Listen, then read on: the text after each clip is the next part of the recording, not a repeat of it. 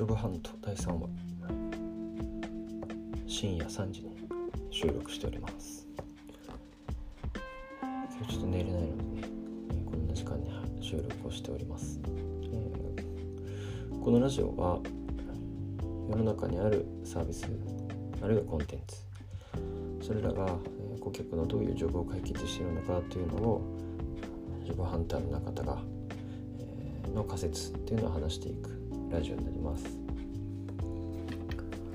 えーまあ、このラジオは世の中で世の中のまあ企画職の方あるいはこれから自分で商品を作っていこうとされている方あるいはですねジョブチェンジで企画職になりたかったり、えー、企画職を目指して就活している方そういった方に何かしらの参考になればと思って配信をしております。よろしくお願いします。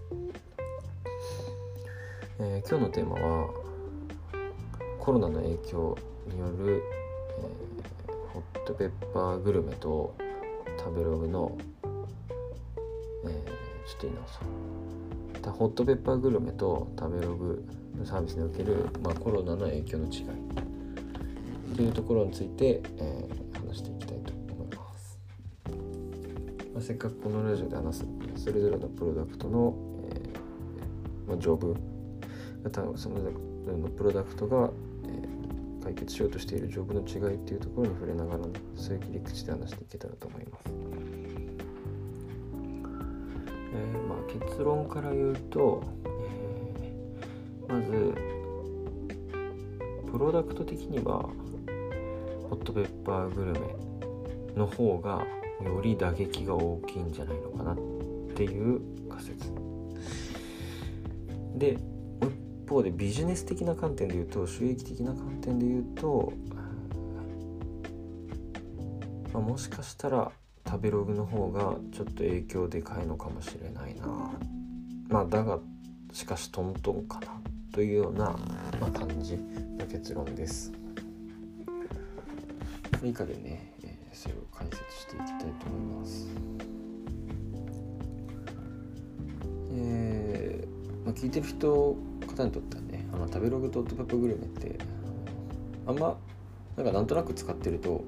完全に毒用度競合でなんかそんな違いとかないんじゃないって思われるかもしれないんですけど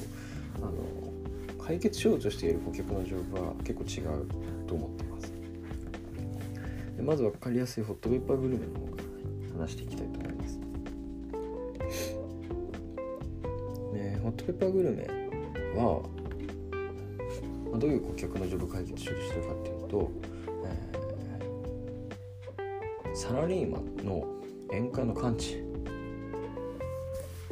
この人のあの課題解決しようとしてるサービスだと思うんですね。で、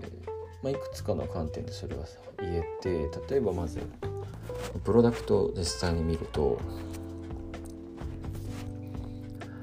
えー、アプリ開いてファーストビューから下にスクロールしたそのトップページの下の方に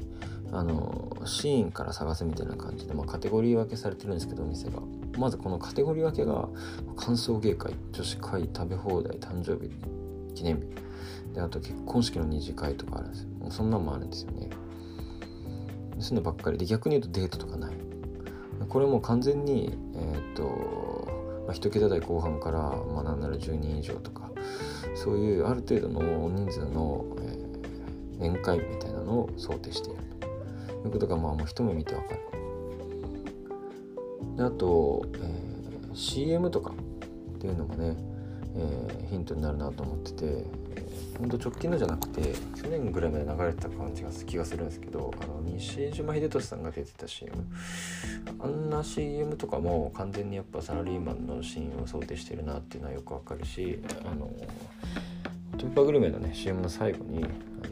ネットよくホットペッパーグルメとかあの、ね、宴会のシーンでみんながそれを言うみたいな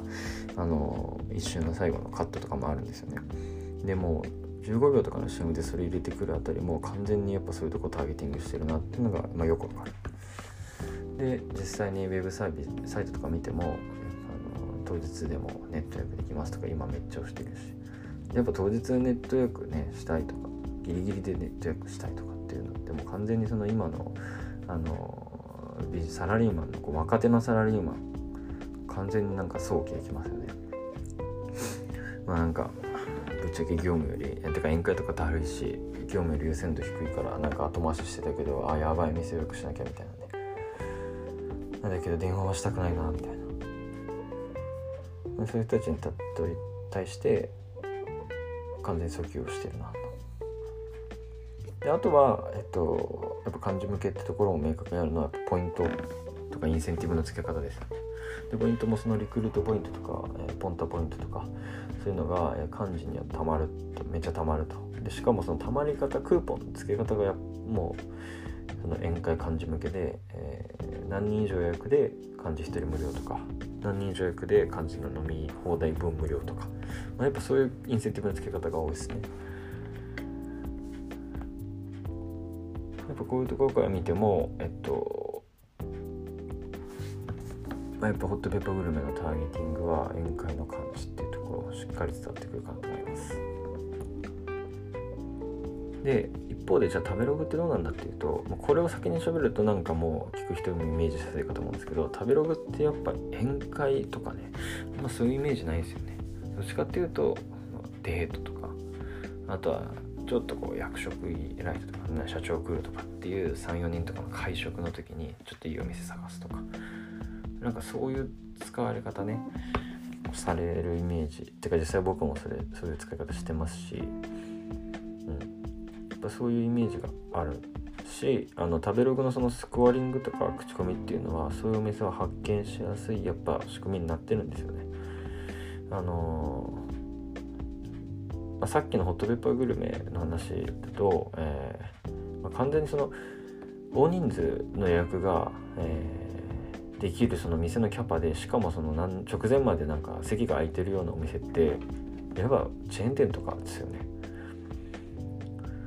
で食べログの場合はそういうチェーン店みたいなイメージあんまないなと思ってて逆にそのチェーン店にスコアリングとかあんま必要ないんですよもう分かってるから大体どんなもんか。食べログの場合はそういうチェーン店とかじゃなくてそのチェーン店みたいにその店舗の数が物理的に多くて目に留まる機会があるとかあとは広告宣伝反則にお金かけられるとかそういうの体力がないんだけど、えー、料理が美味しい。あとはチェーン店感なくてこう希少価値感あるみたいな。そういう、えー、まあ、個人経営だとか小規模な展開しているお店とか、まあ、そういうところをスコアリングとか口コミ通して発見できるっていう、まあ、楽しみみたいのがあるかなと思ってます。両者のサービスの違い解決しようとしてる顧客の状況の違いっていうのは、まあ、今話した通り結構これも明確だと思ってます。意外にねあのー、面白いんですよね。なんか全くなんか何も気にせず使ってると全く一緒のサービスみたいなイメージになるんですけど意外とターゲティングには明確な違いがある。ちなみに、えっと、決算資料上の数字とかちょっと見ると、えー、ホットペッパーグルメの、えー、ネット予約数は2020年の3月期で3月期の3ヶ月間で3000万人らしいですね約。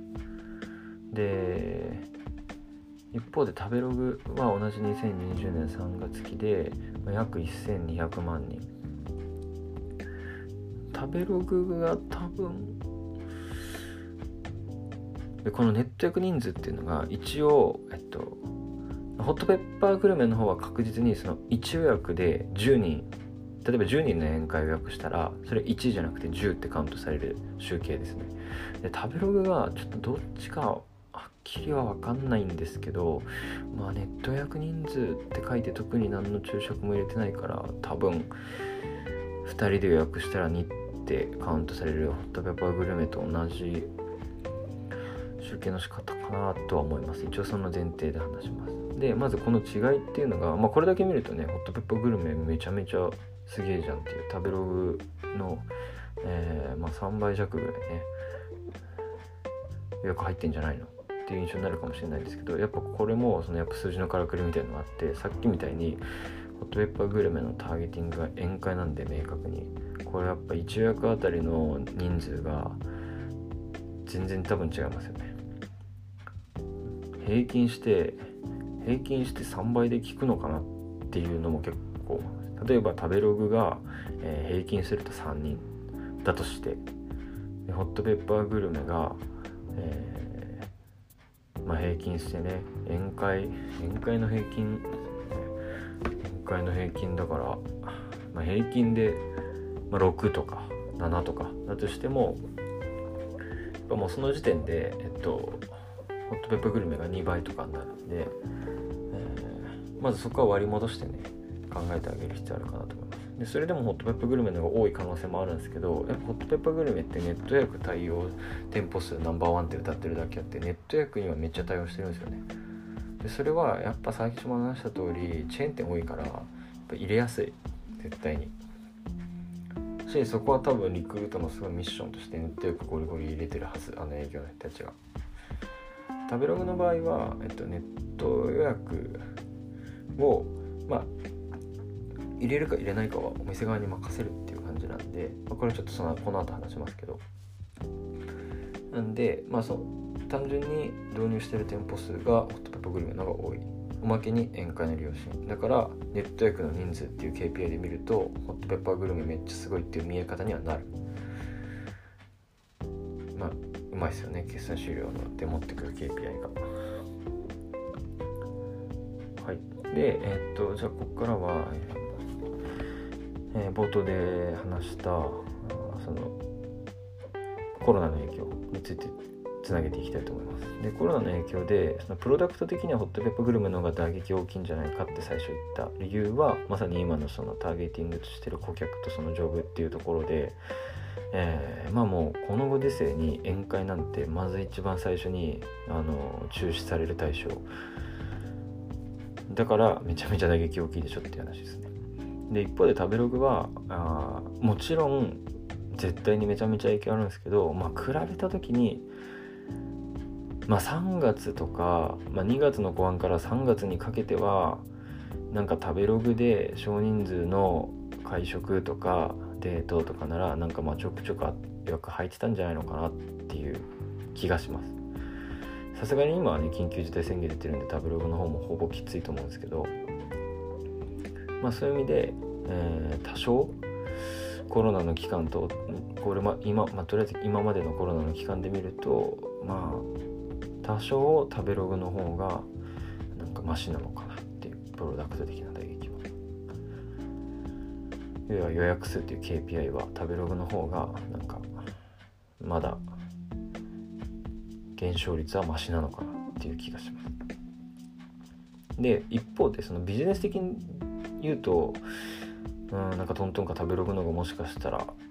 きついのかなみたいな感じに思ったところっていうのは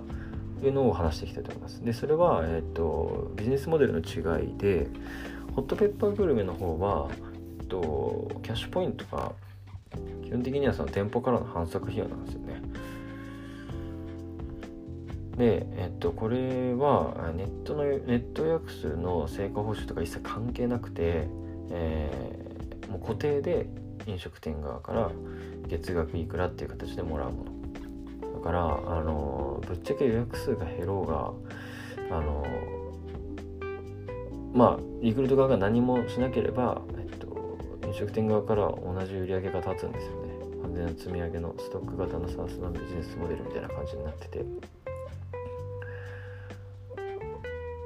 でもちろんそのリクルート側のその施策として、えー、掲載料の割引とかね無料化とかっていうのはやるかもしれないですけど一旦ちょっとそういうのを抜きにすると、えー、完全な固定費でもらってるんで売上的な影響は、うん、まあ飲食店が潰れる分を除けばまあ影響は小さそうっていう。で方で食べログの方がどういうビジネスモデルになってるかっていうと、えーまあ、決算資料にちゃんと書いてくれてて、まあ、その大きくは、えっと、飲食店とその反則課金飲食店反則の部分要は、えーまあ、掲載料だったり食べログの場合はこれに掲載料プラスのネット訳手数料が入る。からその飲食店側の反則費用っていうのが掲載するのと、えー、ネット予約の成果報酬の2つがあると。あとは食べログはもう一つあってユーザー課金。あの C 向けにね、えー、有料プランがあるのでそこでの課金があると。で、えー、これの売り上げ見た時にあの飲食店反則の方とユーザー課金の割合が10対1ぐらいなんですよね。だから、えっとまあ、ユーザー課金のってコロナの影響でもあんま解約ってなさそう。まあそんなにはねなさそうな気がするんでそんな影響ない受けないキャッシュポイントだとしてもそもそもが10対1なんで、えー、ちょっとちっちゃい。で、えー、飲食店反則の方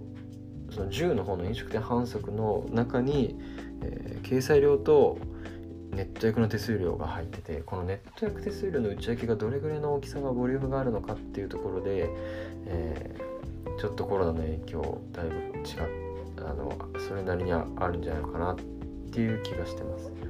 やっぱあのネット役手数料って完全に成果報酬なんでもうコロナの影響もろ受けですよね。ネット予約されなくなったらその分の手数料入んないんででここがまあどれくらいのボリュームがあるかによって、と、コロナの影響を直直撃するビジネスモデルだなっていうのでもしかしたら、えっと、食べログの方がちょっとコロナの影響より顕著に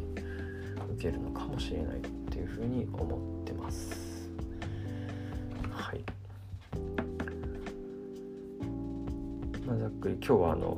プロダクトが解決する顧客のジョブにさらにまあちょっと決算資料とか使ってねあのまあ数字も一緒に合わせながらファクトを導いていくみたいな形でやってみました、えー、面白いなと思った方とか、えー、他にもなんかこういうの配信してほしいみたいなサービスがあれば是非コメントなり、えー、いただければと思います。えそれでは皆さんおやすみなさい。